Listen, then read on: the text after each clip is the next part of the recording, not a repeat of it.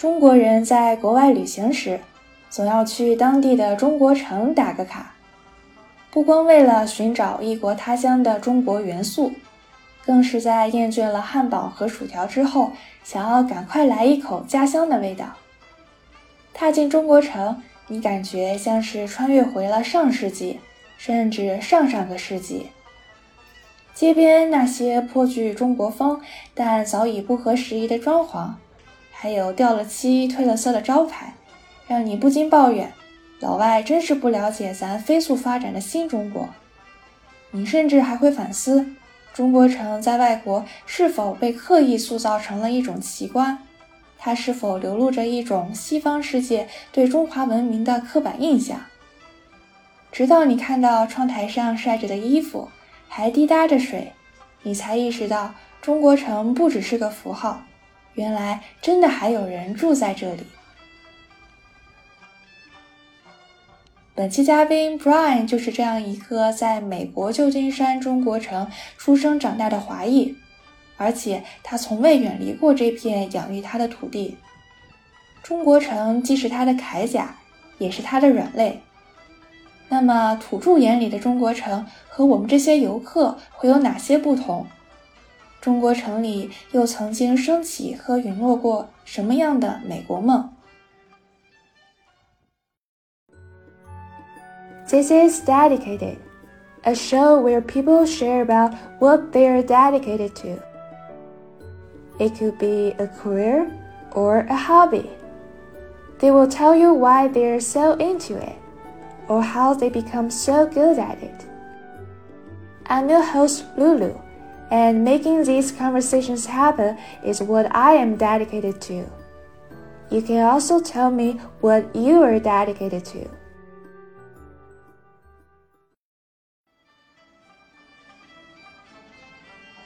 When you think of Chinatown, what comes to your mind? Most people are fascinated with its hole in the wall restaurants, its pagoda style building, or its mystique as an urban enclave. While for many Chinese immigrants, it is real life and home sweet home. Bryan was born and raised in San Francisco's Chinatown, which is one of the largest Chinese enclaves outside of Asia and the oldest Chinatown in North America. He's one of those loyal locals who loves going back and patronizing their favorite small business there. What it's like to grow up in a neighborhood that feels a world away from the city. What are Bryan's best memories? And how has Chinatown changed in the last few decades? We have Bryan today. So, Bryan, could you um, tell us a little bit about who you are and what you do? Hi, yes, great to be here. Um, and hello, everybody in the podcast. I'm Bryan, Bryan Wong. I currently work at Google. I am an APMM Associate Product Marketing Manager about to wrap up my first rotation uh, with my first team at Google Ads Marketing. I will be moving to a new team as is part of the APMM process uh, in two weeks actually from now. So I'm not sure where I'll be going next, but by the time this podcast drops, I probably will be in my new team. Cool. So, Bryan, I know you grew up in San Francisco, Chinatown, and you said you have great connection with many family-owned business there. And I think not many people know that San Francisco actually has two Chinatowns. So there's a old one in downtown San Francisco and a new one uh, in another area. So yeah, I'm just wondering which one did you live in? That's right. There there are two Chinatowns. I think most people are familiar with Chinatown One. That is the Chinatown uh, right next to FiDi Financial District. It's the one with the fortune cookie factory, it's the one um, that a lot of people associate San Francisco with. There is a second Chinatown, um, as you pointed out, that's actually in the Richmond district. Uh, I grew up in Chinatown 1. I grew up there with my family in a very cozy one bedroom apartment in the heart of the city. And it was there that my parents, um, when they immigrated to the States, were cooks, they were janitors, they made dumplings, And like you mentioned, have a lot of family, a lot of friends, and a lot of family friends who operate a lot of the small restaurants and businesses in SF Chinatown. But over the years, um, a lot of the diasporic immigrant communities um, of Chinatown, but also in China moving into Chinatown, are moving into Chinatown too. So you'll actually notice that a lot of folks in Chinatown one tend to be uh, Cantonese. They tend to be from the Guangdong provinces or from Hong Kong. And then the newer wave of Chinese immigrants, uh, mostly Mandarin speaking, mostly immigrating from the 70s, 80s, 90s, and even today, settle in Chinatown too, in the Richmond district. Mm-hmm. So, which province of China do your family come from? Yeah, so we come from the Sichuan province, um, from Chengdu. And so big fan of spicy food. A lot of Sichuan food in, in the Bay, actually, but also in America. Like one fun fact is the most popular or the most common type of Chinese restaurant is actually Sichuan food, um, oh. in the United States. Mm-hmm. Yeah, I've been to the old Chinatown a couple of times and mainly for foods. Uh, and it's definitely a neighborhood packed with great Asian cuisines. Yeah, but I'm also curious, like, what it's like to grow up there. And besides foods, are there other things to enjoy? Yeah, so I would say food is definitely the number one uh, thing to look out for. I would say mostly due to the pandemic and COVID 19. Um, a lot of tourism has tapered off, at least compared to the heydays, you know, a couple years ago, especially 10, 10 years ago. But that being said, SF Chinatown still is the world's biggest Chinatown um, outside of, of course, China. And at least for me, like food is number one. Like I mentioned, have a lot of family and family friends. So if you're in Chinatown, if you ever go to like RG, Z&Y, House of Nanking, there are so many amazing restaurants and so many amazing immigrant restaurants. I would say immigrant founded, woman founded restaurants. I personally have a soft spot for small businesses, especially small business restaurants and you can't go wrong anywhere you go in SF Chinatown. That being said, uh, in addition to food, there is a lot of things to do. It's in the heart of the city, so easy access to really anywhere you'd want to go in San Francisco. For me, growing up in San Francisco as an SF local and as a Bay Area native, I've actually, funny enough, found the best things to do in San Francisco to be outside of San Francisco. So if you're really into hiking in the north, you have the Marin Headlands, you have Mount Tam, beautiful, gorgeous spots you know, you could drive up to them if you don't want the hike, or you could start from the bottom and get to the top. So either way, if you prefer to drive or or have a nice casual stroll in the mountains or in the beaches, you, you can't go wrong there. And then in the south, you have Pacifica, Devil's Bunker, Santa Cruz if you want to go further down, Highway 1, or Half Moon Bay. And then even in the east, so east of San Francisco, amazing spots in Oakland, Berkeley, etc this could be a whole podcast episode into like what you could do in the Bay, but I won't bore you with the details, but there is a lot of amazing things to do. And Chinatown, just being in the center of San Francisco, is easy access to all these things. Yeah, and you also mentioned there's like a lot of small businesses in um in the Chinatown. So do you know like many of the owners of those shops? Yeah, so a lot have come and come and gone. Some have actually like went back to Hong Kong or back to mainland China. Others have passed it off to their kids. Most of them have actually, in the past 10 years or so, even before COVID 19, have left and sold their businesses to, to other folks moving in. We actually no longer live in SF Chinatown. We moved out while I was in college at UC Berkeley. So a lot of the folks that we knew um, are still in the area, but they don't own or operate these stores anymore. But you know, that being said, most of the folks we do know are in the restaurant scene. So if you ever go to like Z&Y, for instance, or R&G or San Tung in Chinatown too, you know, you could tell them Bryan, Bryan Wong says hi. Mm-hmm.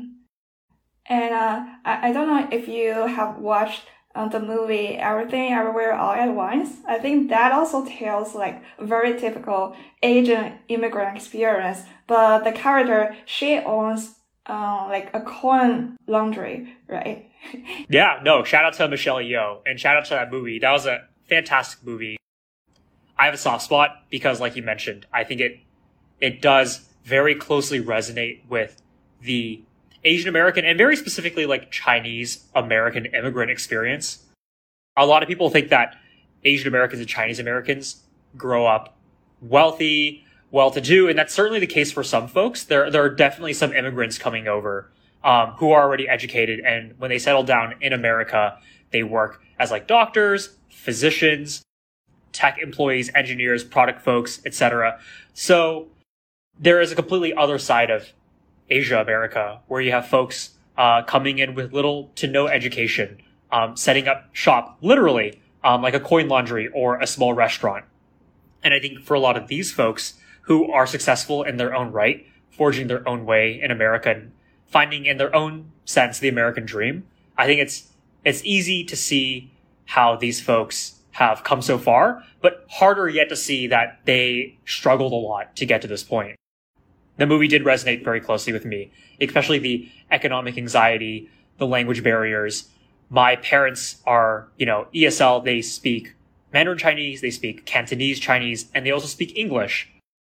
And I think for me and my siblings, uh, growing up in a mostly bi, but sometimes even trilingual environment, again, clear to see how many folks struggle, especially in the United States. So the movie did did resonate closely with me, and I think I'm grateful enough to have been the first in my family to be able to pursue a four year education and to interact with other diasporic Asian folks and immigrants um, and see the similarities but also differences in our experiences. But again, grateful that I was able to attend university and I, I work at Google in many ways a dream come true for for my parents and for many other Asian families who work so hard to to come so far. Mm-hmm. So yeah, and you mentioned you're no longer living in the um, Chinatown area right now. So which part do you live in right now? Yeah, so when I went to UC Berkeley, you know, funny enough, even when you grow up in the Bay Area, there there are just so many, in fact, too many places to like visit, even in the Bay. Um, there are some folks I know that have never even heard of Reinhardt Redwood Regional Park. So we have a Redwood Park in like the Marin County, so northern San Francisco, with the Muir Woods. I think those are the redwoods most people are familiar with, but there's a redwood forest even closer if you go to Oakland. That's maybe like a 15, 20 minute drive from San Francisco that not a lot of people know about. And my hot take is actually better and more beautiful in my opinion because it's it's more local, it's less known, um, and therefore less crowded. So I would say like even growing up in San Francisco, there there's so many places that we have not been to. One of those places was actually Berkeley. So when I when I went to UC Berkeley and my parents visited more often, they fell in love with it, and that's where we're at right now. I see. And do you go back a lot to the Chinatown after you move out? And has it like changed a lot since you move out?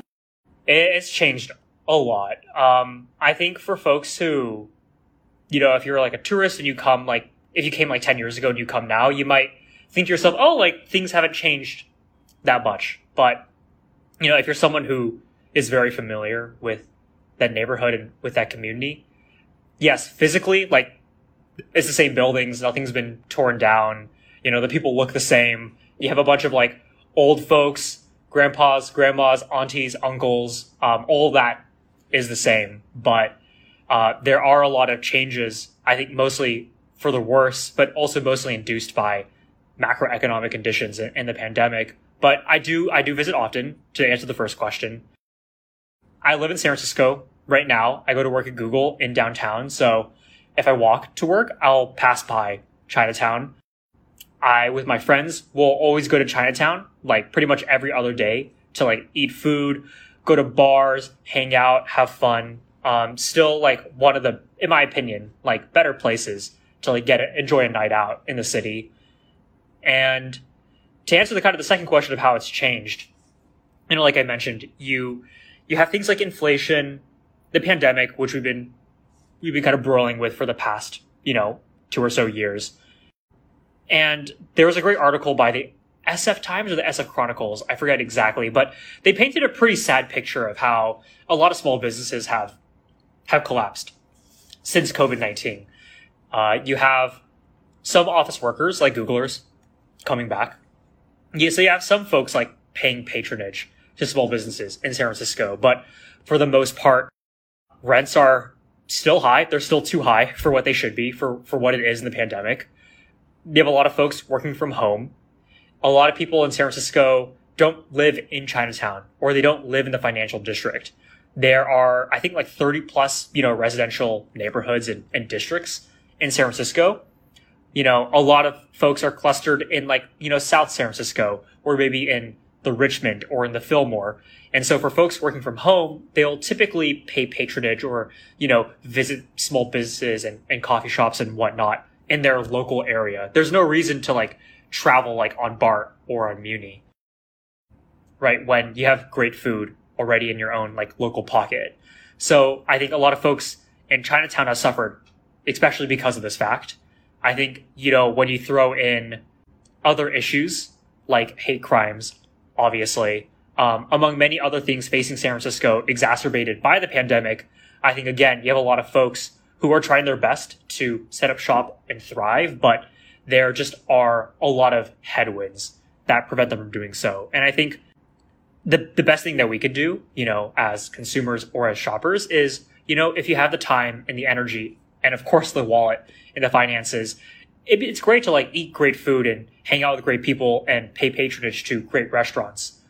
But short of that, there are just so many difficult things that as individuals we can't really do. But happy to have a discussion on that. That's something I talk about a lot with my friends.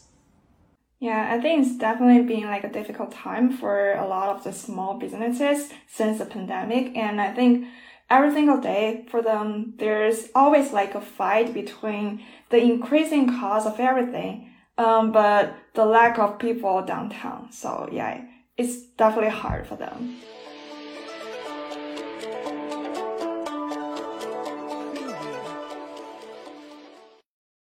And have you been to like other Chinatowns in other major cities in the US? Yeah, so I've been to quite a quite a decent number. I've been to the the second largest one in Manhattan, New York City, um, right next to Wall Street. I've been to the ones in Honolulu, Hawaii, and also Seattle, Washington. One that I have not been to is the Chinatown in Chicago, because I actually have never been to Chicago, but that would be lovely and I think also like in addition to Chinatowns, like there's like Koreatowns. There's like a bustling one in in LA. There's like they're they're not called Vietnam towns, uh, but they're called like Little Vietnam, similar to like Little Italy. Um, funny enough, San Jose actually has the largest diasporic population of Vietnamese outside of Vietnam. So San Jose is very close to San Francisco. Great if you want some of the best pho that is not in Vietnam, or among other like delicious Vietnamese food. Um, but yeah, those are the Chinatowns I've been to.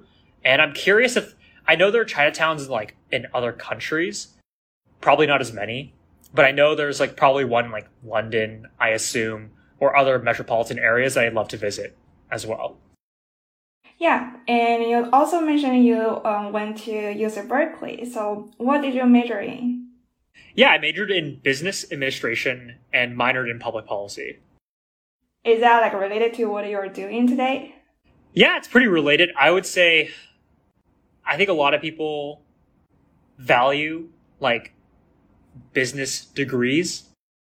And I think as someone who actually pursued one, I can very safely say that um, a business degree is great for folks who don't know what they want to do.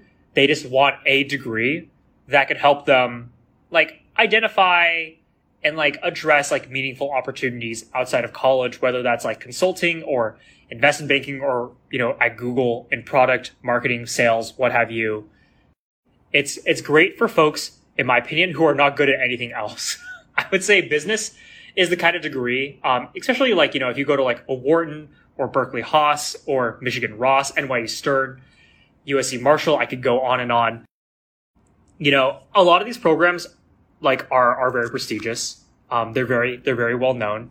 But to be perfectly honest with you, as someone who has you know been there and, and done that, you will probably learn a lot more if you had picked up economics or like especially computer science or data science or something on the more technical side. Um, but for folks who don't know what they want to do, and for folks who want a degree that is more application based than theory based, I think business is a great fit. I know for me personally, I actually originally intended to major in political science at UC Berkeley, to double major in political science and computer science, and actually work on election integrity and cybersecurity systems. Um, that quickly changed when you quickly realized that there's very little money in politics or political science or public policy in general. But I think again, Berkeley being at the hub of Silicon Valley, being a great like magnet school for opportunities in tech, in business, and business in tech, I think it was like a very natural segue for me to fall into the business program, uh, considering I did not know what I wanted to do. And I just wanted a degree that could offer me kind of a general understanding of how do businesses operate? How do you grow and scale one? How could you apply these skills in different settings, like in tech, um, but also consulting, which was my first job out of college. I see. And also, yeah, just curious. So you you was born in California, and also you grew up and went to school here, and you also work here. Have you ever think about like living and working in a totally different uh, state or even like a different country? Yeah. So funny enough, in college, my sophomore summer, I interned uh, in finance in New York City. And then the summer later, in my junior summer, I did an investment banking internship with JP Morgan in Hong Kong. So I actually did get a, a little chance to kind of explore working and living in, in different cities in New York and then Hong Kong um, across two different summers. And originally, that's what I wanted to do. I I had wanted to work abroad, actually, but at the very least, work in New York City post graduation because I had always been a little too familiar with home. But um, it was a very personal event that actually kind of brought me closer to San Francisco and finally in San Francisco. Um, I actually lost my brother in a very tragic accident. And I think that event really personally, emotionally, but also professionally stuck with me because I had realized that life is too short to life was too short at that time to be spent away from the people I love. And to me, if I could grow my career and if I could, you know, scale my ambitions, you know, as easily, maybe if not even better in San Francisco in the Bay than anywhere else in the world. But it had the added bonus of being close to family, of being close to home, of being able to take care of my of my mom and dad should they ever need it and just to be close to them and you know to say hi to them not just over the phone or over FaceTime or Google Hangouts but but in person and to spend quality time with them but also my other friends and my other loved ones I figured at that point I, I had seen enough of the world I could always travel and I have the privilege of traveling a lot that there really was no need to to live or work in another city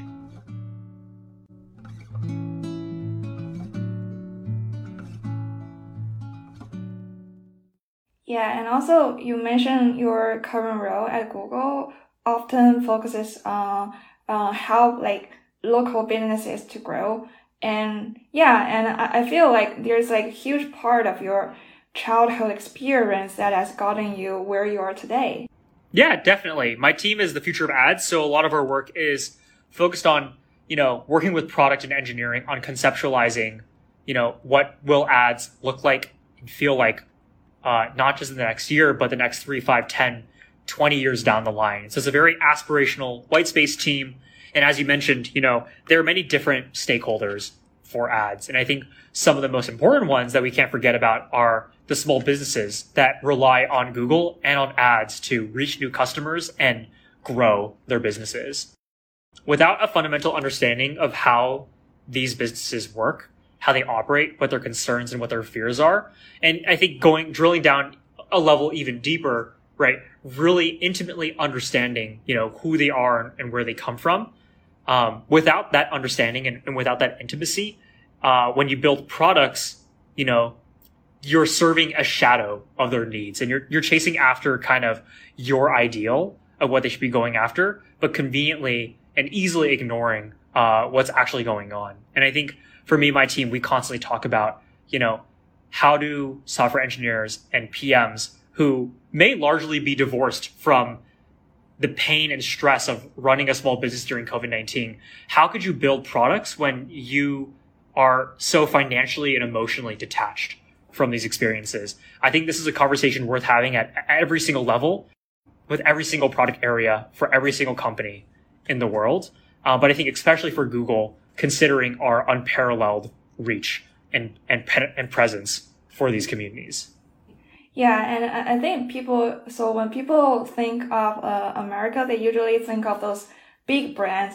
But I read about many research papers. They mention actually the small businesses are also like the backbone of the U.S. economy, and uh, and also I think they actually adds a lot to the cultural diversity of the community. Yeah, um, small businesses actually hire and employ more people than the Googles and Microsofts and the Apples of the world. Google obviously is a very cushy job, and you're going to get a lot of oohs and ahs when you share at a dinner party, like, "Oh, like I work at Google and I do X, Y, Z." But let's let's not kid ourselves and let's face it. I think when it comes to like adding culture, when it comes to like making a city and a community worth living in, right?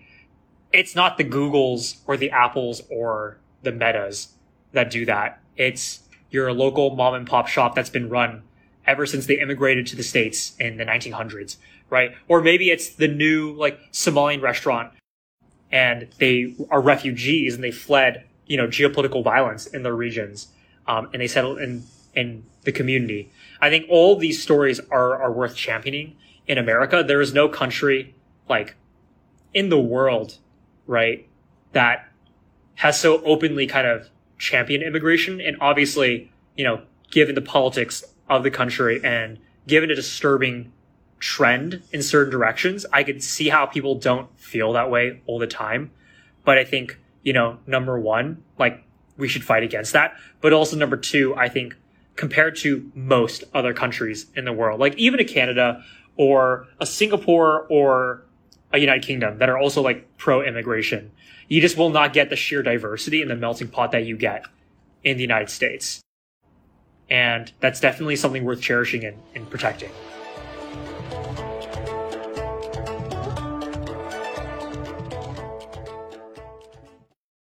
And lastly, can you share with us your secret spots in the Bay Area or some hidden gems that travelers might not have heard of? Yeah, so that's a great question. Um, I know that we chatted in length about this even before the podcast. So I'll share some some of those that I've shared previously, um, but also some new ones. Because honestly, my mind, there's like so many things like going on and so many things to do um, and to revisit. So you could ask me this question maybe tomorrow, and I give you completely different recommendations. But you know, I think number one, I'll start with food, and then number two, I'll go I'll go quick and I'll go easy. I'll just start with like hiking because I love the outdoors and I think if you're gonna be if you're gonna live in the bay or if you're gonna visit the bay, I think that is one of the most important things to check out. You know, food wise, obviously Chinatown one, you're gonna have to hit up the classics like Z and Y and R&G. I think I mentioned them like a couple dozen times even throughout this podcast. But R&G, I think is, you know, just such a classic restaurant and a hallmark of the SF Chinatown landscape um, Anthony Bourdain, rest in power, actually visited R&G. And that was before he was famous, but I think, again, I think a clever nod to how when he was visiting small time local restaurants, I think his, one of his comments towards R&G was that it was one of the best Chinese restaurants he had ever visited. Um, and this is coming from a guy who is a very big foodie uh, and from a guy with a very adventurous appetite and not afraid to eat anything and anywhere. Um, so R&G, obviously, I think is a staple. Um, has a great history um, and a great legacy in the Chinatown like landscape in, in San Francisco. Z and Y is another fantastic restaurant, famous more for their noodles. And I would say like you know shout out to like House of Nanking. My parents worked there. Um, it's changed ownership a couple times, but the food, the culture, I think the atmosphere has remained unchanged. Um, so again, a great place to check out. In Chinatown 2, San Tung is the most reviewed restaurant in all of San Francisco. In fact, in all of the Bay Area, actually, it is like the number one Yelp reviewed restaurant and has insanely high reviews, considering I think it has up maybe at this point like 8,000 reviews. So definitely not a secret spot, but definitely a spot to check out. It's very close to Golden Gate Park, so you could honestly get takeout and have a nice warm sunny picnic if the temperature permits, if the weather allows, in Golden Gate Park, which is like right across the street from San Tung. Um, you know, other great places that I would check out there is a restaurant called Lime Tree, very close to uh, San Tung. It's right next to UCSF and uh, the Richmond district. It's Southeast Asian food, so if you're into like Indonesian, Singaporean, and Malaysian food, uh, it is phenomenal. Their martabak is also phenomenal. My Indonesian friends show me that place, um, and it is great. It's a bit more low key and a bit more hole in the wall. Um, it's actually also like underground, so you might miss it. You might like walk over it, so pay close attention to the signs. And then, you know, another great place I would check out if you have the time. Two of them in Japantown. One's called Nari, means female in Thai. It is Thai Californian cuisine. It is inspired by the chef's mother, uh, her grandmother, and her village elder. It is Thai food unlike Thai food you've ever experienced before. I think Thai food, um, especially like Thai food appealing to like a more Western palate, is like very sugary. It's very like sweet. Um, and a lot of people like that. But if you go to Nari, be prepared for a lot more spicy, a lot more like fragrant food, which I personally love. Um, and I think is fantastic. And then next to Nari in Japantown is a restaurant called Dae Ho. Deho, fantastic Korean food. They're famous for their kalbijim, um, which is basically like braised like ribs that they will like pour like their secret sauce on. I do not know what the secret sauce is, but they also like you could request to add cheese and then they'll like grill the cheese on top, which I would highly recommend. My pro tip is they open at 4:45 and it gets packed very quickly. So if you want to eat at 6 p.m., you should line up at 5 p.m. because you're if you don't if you don't line up between 4:45 and 5 p.m., you're gonna have to wait an hour, uh, even for a table of two, because it, it fills up very quickly. But yeah, in terms of hiking, you know, like I mentioned, highly recommend the Marin Headlands and Mount Tam. In Marin Headlands, most people go to like, you know, Bunker Hill or kind of like the, the military batteries over there. My advice is to actually go to Slacker Ridge. Slacker Ridge is kind of a more local, well kept secret. Uh, but whenever you look at pictures of the Golden Gate Bridge, like by Nat Geo or like by other magazines, they actually take that on Slacker Ridge. Um, so if you want like beautiful, uninterrupted, and very uncrowded views of the Golden Gate Bridge of San Francisco, Slacker Hill is about like a one mile climb up and down. It is very steep, so bring your hiking shoes and, and do be careful. But at the end of Slacker Hill is an abandoned military outpost as well that makes for a very scenic, like, camera spot.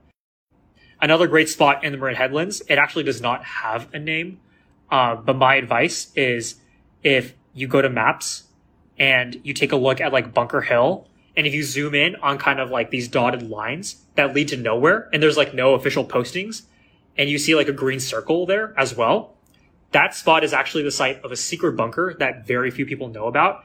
It is on top of the Marin Headlands.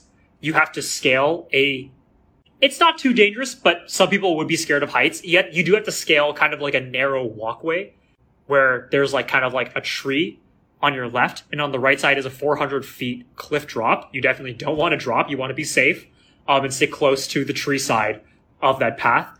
But when you cross at the end, um, there is again an abandoned military outpost and uninterrupted views of kind of the city, but also the rest of Mount Tam, Baker's Beach, and that side of San Francisco. And those views you don't get anywhere else. So those are kind of the, the secret spots to check out. Um, but do stay safe. And in general, like if you go to maps and you just go down Highway 1, San Francisco, Pacifica, Ocean Beach, Fort Funston, all the way down to like, you know, Half Moon Bay and Santa Cruz, any like dirt path you see on those roads are going to lead to amazing views. And again, a local kept secret. Not a lot of tourists will go off the beaten path. Um, but if you are a tourist, I would still recommend doing all the touristy things. I still think as a as a Bay Area native, I do like big bus tours and and I will do um like I forget what's the name. This is so embarrassing, but like the trolleys, the rail carts. Anyways, like the SF, tr- the cable cars, like the SF. I still do that. I sometimes commute to work on the cable cars. Um, I still think those are worth doing, even as a native. But there are some uh, more secret spots to check out. Um, and even if you're a tourist, I would highly recommend. I see. Yeah. And just a side note, so you mentioned your favorite restaurant is San Tung. Yeah, I think in Chinese, San Tung is Shandong Xiaoguan, right? Uh, and actually, Shandong is my hometown, so I will definitely check out that place. Yeah. Oh, okay. Very nice. Very nice. There is actually also uh, another spot, not in San Francisco, but if you ever go to Oakland, there's a place called Shandong Noodles. Highly recommend in Oakland Chinatown, um, which I did not mention as one of the Chinatowns that that I know very well. I actually uh, I just moved to San Francisco, and originally I was in Lake Merritt and Oakland Chinatown, so I consider that a second home for me. But Shandong Noodles, Oakland Chinatown would also highly recommend. I see. Awesome. I love noodles. yeah. Yeah, and I also hope like our audience will consider all of this as part of their future Bay Area trip. Yeah, absolutely.